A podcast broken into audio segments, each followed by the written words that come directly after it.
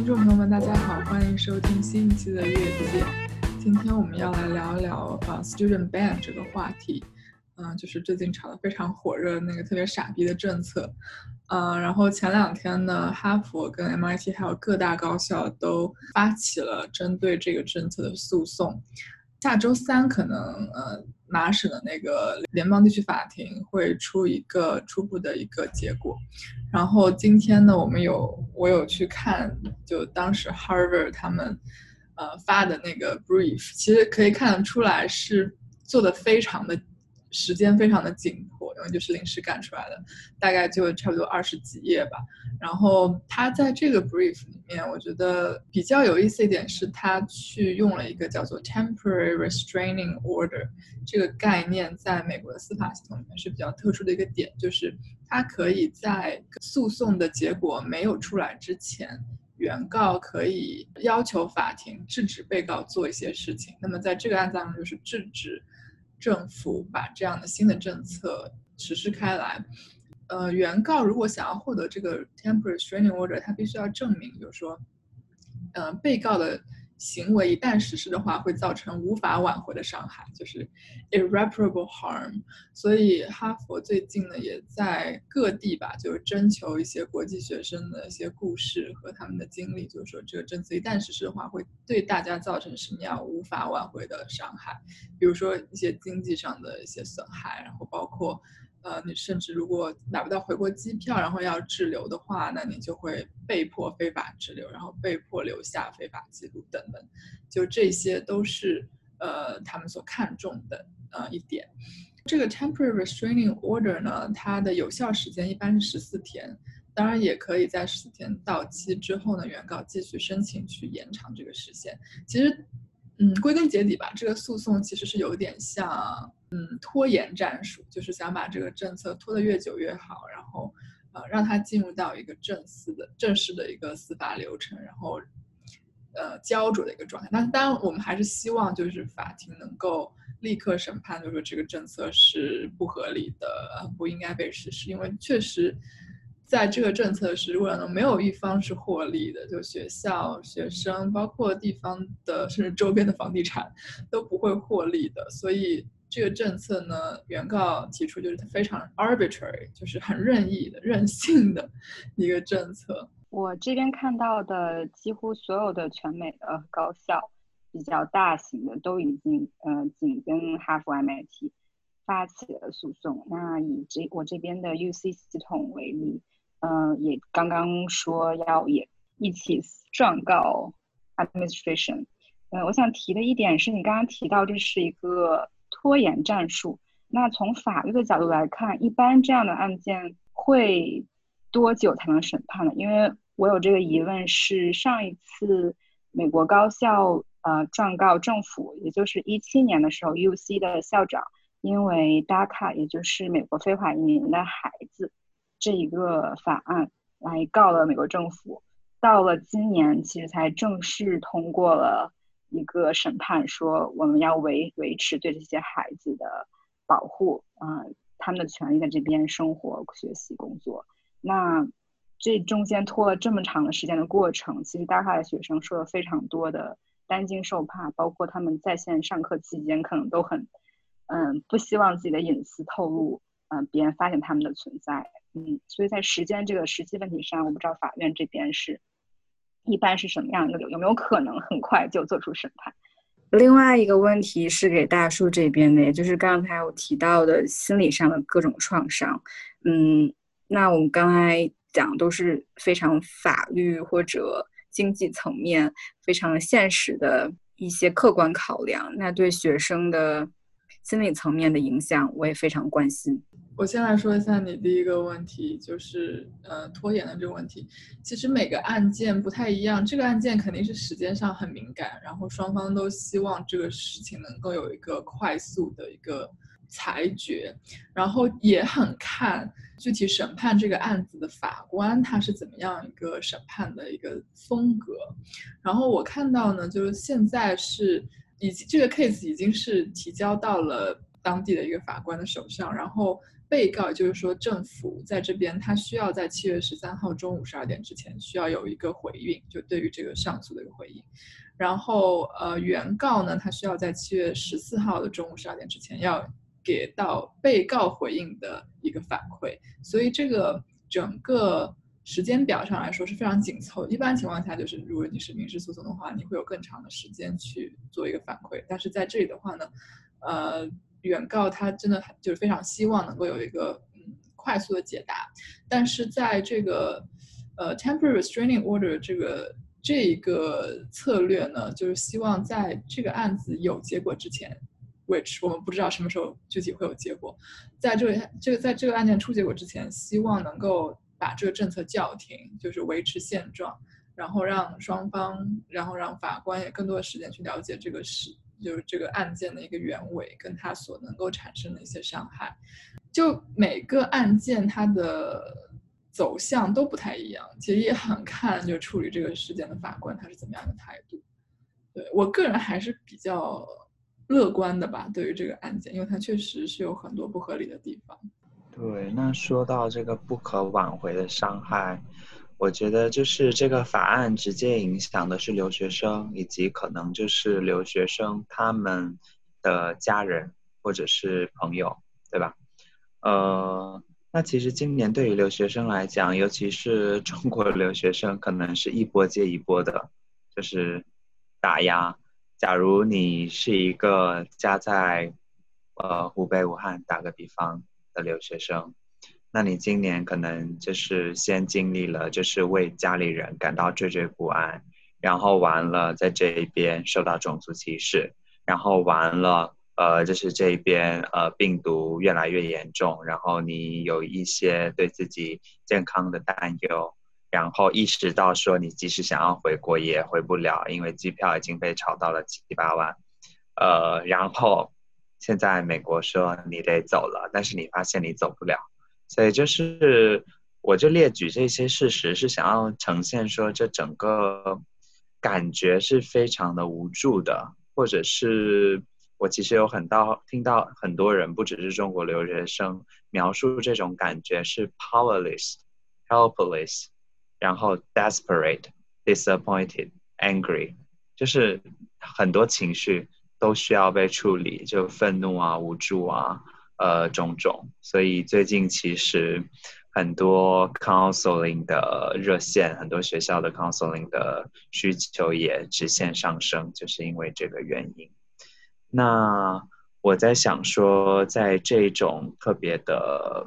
难过的这个时候，我觉得就是有些时候还可能有一点大家很经常会忽略，就是。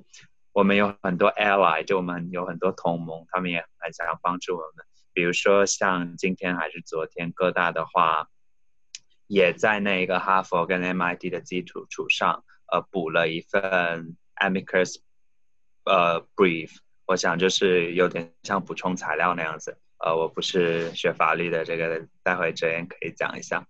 呃，那其实很多地方在讲到就是说留学生受到这个法案影响的时候。他们会就说哦，你们看他们受到多么大的影响，然后结尾还会再补一句说，留学生给大学呃贡献了这么多的财政支持，他们交了那么多的学费，所以在这个过程中就把留学生呃某种程度上有点就是把他们看作是生产力的人，或者是说要挤牛奶的牛。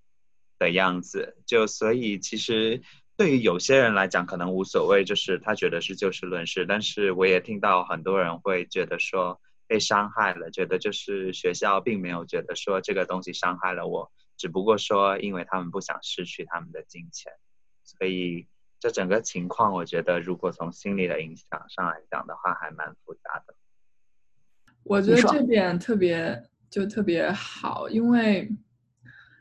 嗯，可能因为我自己在美国已经待了挺久了，然后会觉得，但我从来不觉得就自己是一个已经融入这个国家，或者，呃，没有一种就是 alien 的感觉。就我其实归根到底还是觉得，无论美国当局他采取什么样的政策，我们好像都没有什么立场去挑战它，因为我们毕竟不是这个国家的公民，然后我们毕竟是为了他的教育资源来到这个地方，然后嗯，能够寻求更好的发展，就是我们并不属于这个国家的政治共同体的一员。所以好像也没有什么立场去说什么。但是如果我们把学校想象成是我们的，我们是他们的顾客的话，那我们可能有更有立场去要求他们能够保护我们的利益。然后这个也是在那个哈佛那个诉讼案当中的提到的一点，就是为什么说哈佛那些学校它有这个立场代替呃 F 一学生这些国际学生去诉讼呢？就是因为。虽然它直接影响是国际生，但它也间接影响到了这些学校，它提供优质的教育的一个能力跟一个呃机会，然后也会损害他们就国际上面的一些形象或者是一些声誉之类的。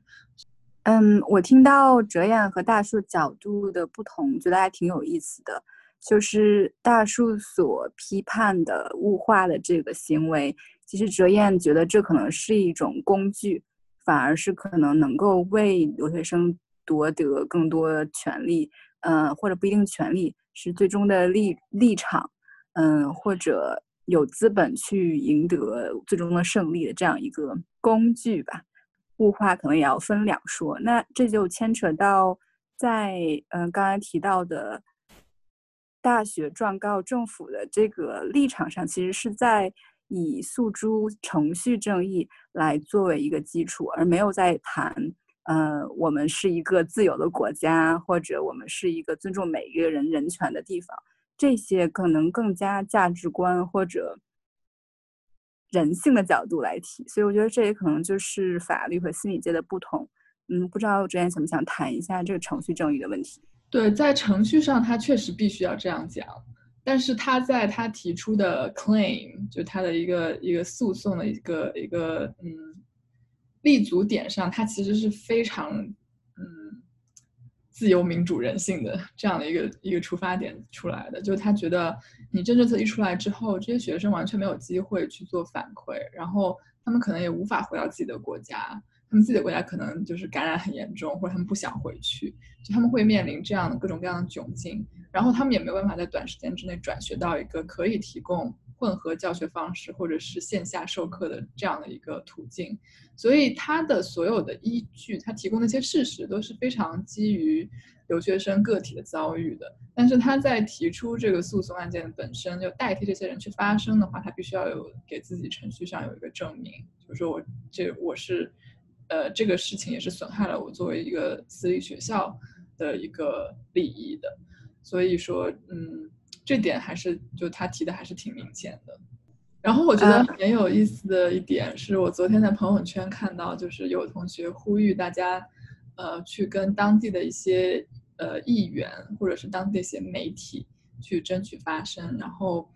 呃，还有包括比如说像我们法学院的话，有一些国际生可能会去集结。呃，美国律师协会里面的少数族裔群体来呃为国际学生发声，然后我觉得在这个过程当中，我感觉到美国的政治它可能它的国别性没有那么的强，就是不会觉得说，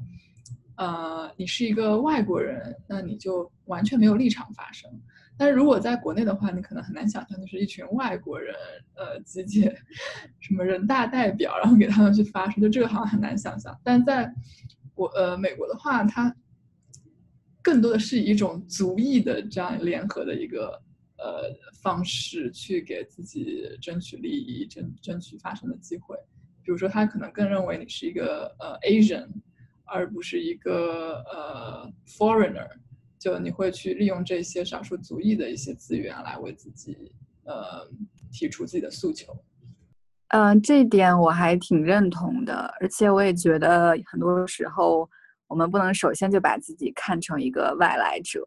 而是更应该了解如何进行公民参与、进行发声的方式。更何况有一天我们确实有可能真正在法律意义上成为这个社会的一员。哦，那刚刚既然提到就各种发声的方式，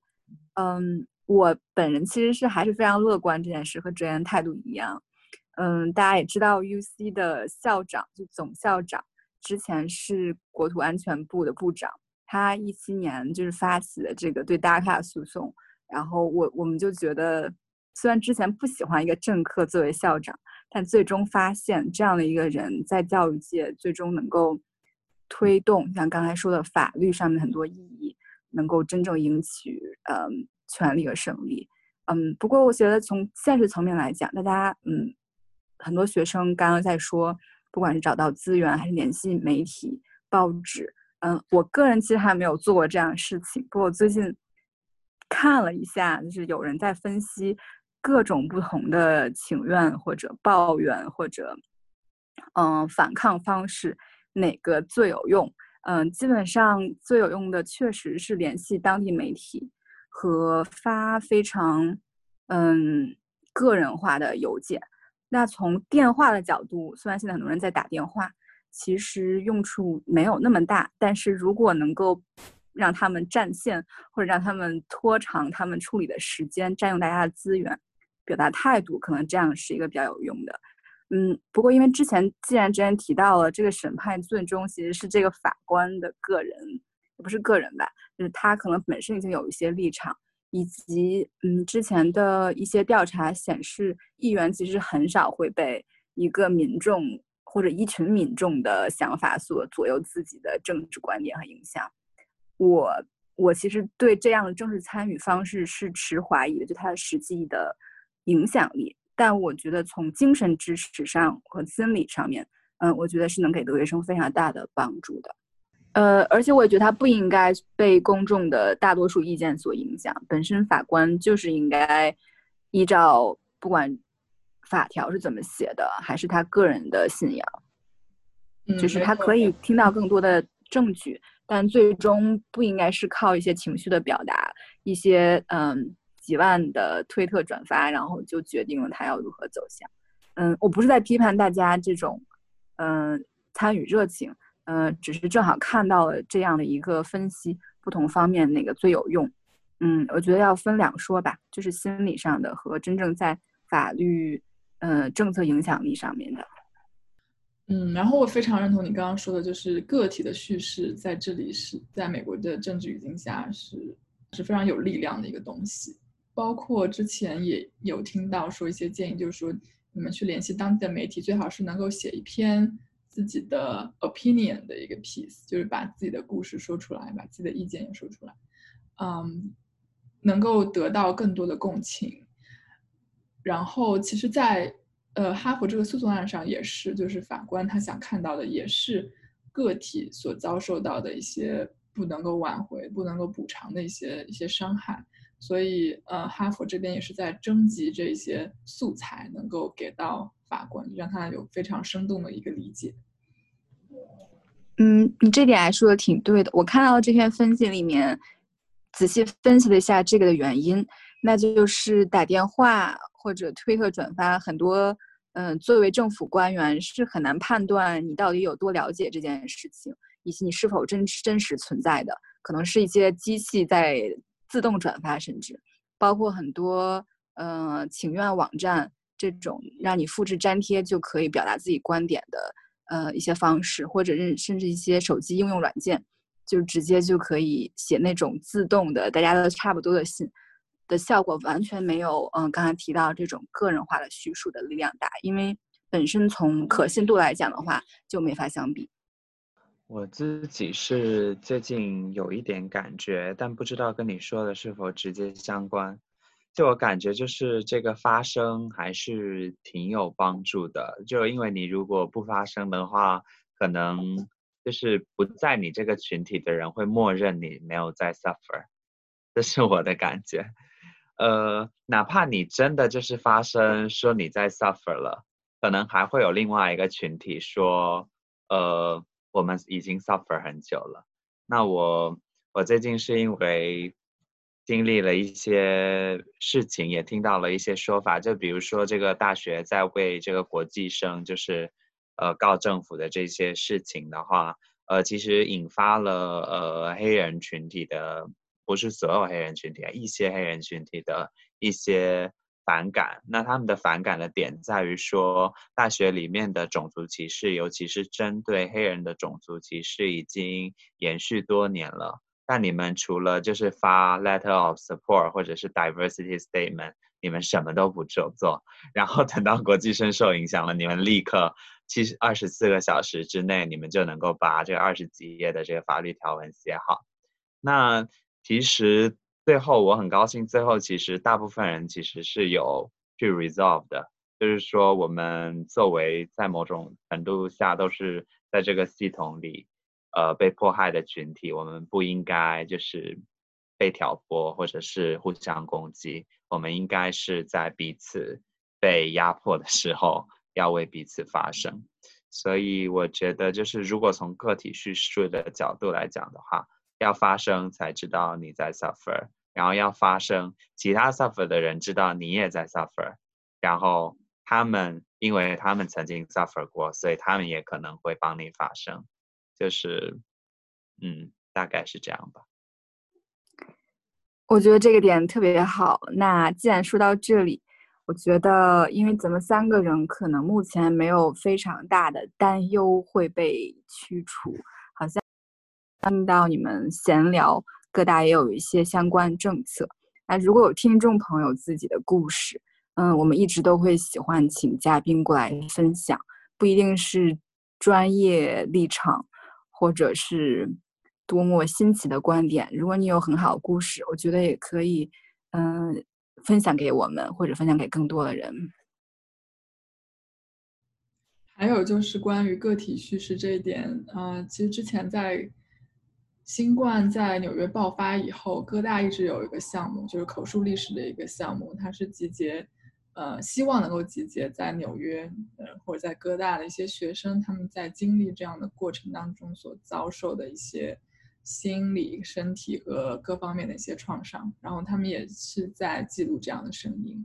所以，嗯，我觉得就作为国际生，虽然是在美国，你属于一个双重的身份，就是双重的少数的群体的身份，一方面是个外国人，一方面你是一个少数族裔，可能会有很多的。嗯，障碍和瓶颈，但是就像刚刚大叔说的，就是我们需要在该发生的时候还是需要发生。而且这种发生，我特别喜欢大叔说的，要知道让别人知道自己很惨，就是自己的痛苦愿意给别人看，这种展示自己脆弱的能力，我觉得是非常有力量，也非常有必要的。嗯，因为我我在想，我本身就是我最近一直在带一个就是 group，一个短程的 group，就是呃针对国际学生的，不只是中国留学生，有各个国家的。呃，我本身就是想要 run 这个 group，是觉得大家在这里就是无亲无故，很困难。结果没想到就是 在 run 这个 group 的期间，发生了很多事情。比如说，就是有人受到 H1B 的影响，然后有的人受到 F1 最近的这个影响，然后就会有很多很多的情绪，呃，然后除了我刚刚提到的那些就是呃情绪以外，还有一个普遍的现象是说失控。失控的意思指的是大家都到了这个高等教育，其实。嗯，不说人中龙凤，也算是就是教育程度比较高，还算是就是比较某种程度上比较 privileged 的，也就是人生当中可能有比较多的事情是在自己的控制范围内的，但是可能最近发生的事情会给大家一种感觉是现实啪啪打脸，一夜回到解放前，然后会不知道说就是我为什么在这里，呃，我到底要干嘛？然后，我觉得就是在这种这么不确定的以及就是失控的环境下，怎么能够就让自己能够有一些控制感，或者是说某种程度上接受一些不能改变的事情，可能是很多时候在做心理工作的时候要去做的这件事情。就我可以一直同意你，就是说，就是确实这很不公平，很不公平。但是回过头来，还是有一个现实摆在那里。对，就感觉新冠这个事情会让未来的一两年，可能很多事情都会处于一个不确定的状态，然后这个不确定会成为一个常态吧。呃，大家能不能分享一个自己自从隔离可能失去时间和空间的感觉之后的一个学到了一个小技巧或者一个习惯，就是这种解决对抗失控感的一个方法，或者多个方法？嗯，就其实，在 COVID 爆发之前，我一直觉得我是一个对社交没有需求的人。然后可能觉得，呃，生活当中我是一个很内向的、不怎么爱说话的人，嗯，但是在 COVID 爆发之后，我就我就发现了自己种种的 vulnerabilities。就首先，我对于空间的移动感觉非常敏感，就是我必须在特定的空间做特定的事。然后隔离这个事情呢，就让你不得不把所有的事情都放在家里做，所以这个是让我。嗯，做事情非常没有效率的一个原因，然后再加上呃隔离的话，你不能够跟朋友就是面对面的见面，所以很多东西、很多话、很多想法呃没有办法及时的得到表达。嗯，然后我的这几个月习得的一个习惯就是，我基本上每天都会出去散步，然后尽量给自自己制造一些空间转换的感觉。然后我也会听 podcast，就之前的话，我可能更多是以文字的形式接受信息，但现在的话会更加依赖声音，就觉得如果找到一个好的 podcast 节目，会觉得好像加入了某一个非常有意思的聊天的场景一样，嗯，所以这个是差不多我生活当中比较大的一个改变。然后不知道这个。恩格斯系数为百分百的生活 还要持续多久？但嗯，也就只能先这样了。呃，我的话，我是，呃，我是感觉就是呃，还是每天要比较明确，就是有特定的一个 block 的时间，比如说做什么事情。然后我觉得。呃，以前的话可能就是不规定，就是某个特定的时间去做做什么事，某你还是会去做。但是现在你要是 不明确的规定，可能半天就过去了，因为时间过得特别快，浑浑噩噩的。周三像周一，周五像周三之类的。呃，这是一个。然后另外一个的话，我是感觉还是要多跟人说话，因为我其实有就是。听到有挺多人可能就是因为长期就没有跟人一起住，或者是说跟跟室友一起住，但是从来不讲话，然后没有人说话，然后憋太久了，其实会有很多就是社交焦虑啊，甚至是抑郁的情况。我的问题就正相反，